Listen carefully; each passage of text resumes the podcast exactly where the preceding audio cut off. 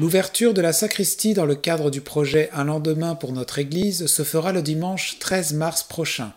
Jean-Denis Laperrière en discute avec Julie Fournier-Lévesque, directrice générale de Courant culturel Rocher-Percé, et Myriam Carbonneau-Giroir, chargée de projet d'un lendemain pour notre Église.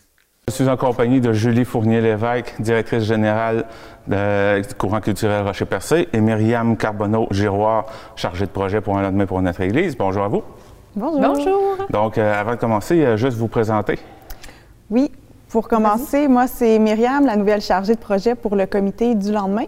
Euh, le comité là, qui est dans la réflexion de, de, toutes les nouvelles utilisations qu'on va faire dans l'Église. Moi, je vais être la personne plus sur le plancher. Et euh, je sais que vous êtes euh, directrice euh, pour Courant culturel, mais par rapport au projet, c'est... Oui, je, Courant culturel, en fait, est membre d'un des, ben, du comité du lendemain aux côtés de d'autres partenaires. Donc, je représente Courant culturel sur le comité. Donc, l'inauguration de la sacristie pour le projet aurait dû se faire euh, avant ça, dans le fond, ça a été repoussé un peu à cause des, restrictions sanitaires, entre autres. Oui, c'est en plein ça. En fait, euh, dû aux normes sanitaires, ce qu'on voulait, c'est vraiment d'avoir un un événement qui rassemble la communauté, puis on voyait pas ça euh, le faire en hybride, un petit peu en virtuel ou quelque chose comme ça. Ça fait qu'on a attendu que les normes euh, soient un peu plus euh, libres, en fait, puis dès qu'on a vu qu'on avait une porte, on a, dit, on a décidé que ce serait donc dimanche le 13 mars, suivant la messe. Donc, comment ça va se passer cette journée-là? Bien, en fait, on va inviter les gens qui vont déjà être présents à la messe le dimanche à traverser de l'autre côté tout de suite après. Donc, les gens qui sont sur place vont pouvoir euh, se joindre à nous de l'autre côté. Pour la population générale, c'est aux alentours de, midi que ça se passe euh, à ce moment-là. Et on va accueillir les gens du côté là, de, la sacristie. Donc, en fait, quand on traverse de, l'église, il y a un petit corridor qui mène à la sacristie et on va avoir des, euh, installations qui vont être mises en place dans le corridor pour se rendre à la sacristie. Ça, euh, l'inauguration, dans le fond, euh, c'est pour faire suite au projet, pour permettre l'allocation, si on veut, euh, ou on pourrait plutôt dire la présentation d'événements pour, pour l'utilisation de l'Église, dans le fond. Oui, bien en fait, c'est le point de départ de l'occupation transitoire. Ça fait longtemps qu'on en parle. Il me semble que ça fait au moins deux entrevues qu'on s'en parle. Mais là, c'est vrai. Euh, ça va démarrer. Puis je pourrais rajouter aussi que ce que Myriam a dit, euh, il va y avoir la soupe, en fait. Donc, on accueille les, les gens à avoir, euh, à partager une soupe après la messe. Puis après, il y aura là euh, ben, présentation du projet, donc euh, de, ce que va être la sacristie du lendemain, qu'est-ce qu'on va en faire, euh, puis la ligne du temps. L'objectif de cette journée-là, le 13 mars, ce qu'on veut, c'est vraiment de créer un événement rassembleur, que les gens puissent venir visiter les lieux, puissent venir constater l'ampleur des lieux et tout le potentiel des lieux, puis on veut vraiment créer euh, un, petit réseautage, que les gens puissent euh, se donner des idées aussi de quelles activités ils voudraient mettre en place. Ça va être une occasion pour euh, se rencontrer, puis pour voir tout le potentiel des lieux. Est-ce que vous avez eu des demandes pour, pour l'allocation de la sacristie? Adam? Oui, il y en a eu. déjà, on a fait certains événements ponctuels, donc prix mémoire vivante. avant Noël, là, on, devrait signer le contrat plus officiel très prochainement, cette semaine. Puis dans le fond, il y a, déjà des demandes, je ne peux pas vraiment en, parler en détail parce que ce n'est pas, finalisé, mais avec des organismes communautaires de la région pour des occupations soit très ponctuelles, mais sinon pour des plus grands blocs euh, à l'été. Euh, vous travaillez aussi sur, euh, tu me parlais de, on pourrait dire le logo, il va y avoir un logo pour ça. Oui, bien c'est ça en fait tout le, projet qu'on appelle un lendemain pour notre Église, puis maintenant la sacristie du lendemain, on développe une identité visuelle. C'est-à-dire que euh, on va avoir un logo, là, les gens reconnaissent c'est quoi un logo, euh, qu'on va dévoiler lors de l'événement, puis ça va nous aider là aux gens à connaître le projet. Puis donc, si on, fait différentes activités, là, ça, ça va être vraiment euh, pour que, comme une entreprise, en fait, pour nous représenter, représenter la démarche. Qu'est-ce qu'on pourrait rajouter aussi euh, par rapport à tout ça?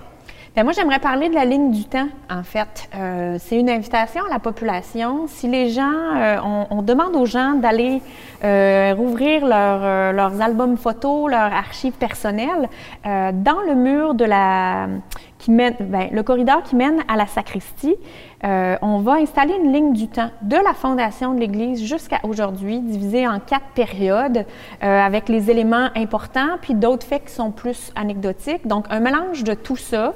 Euh, puis, on invite les gens, si vous avez des moments que vous avez vécu à l'Église, que ce soit un mariage, un baptême, une célébration importante qui avait eu et que vous avez des photos, nous, on est preneurs de ça. En fait, on aimerait juste être capable de les, les numériser, puis on peut s'en charger aussi.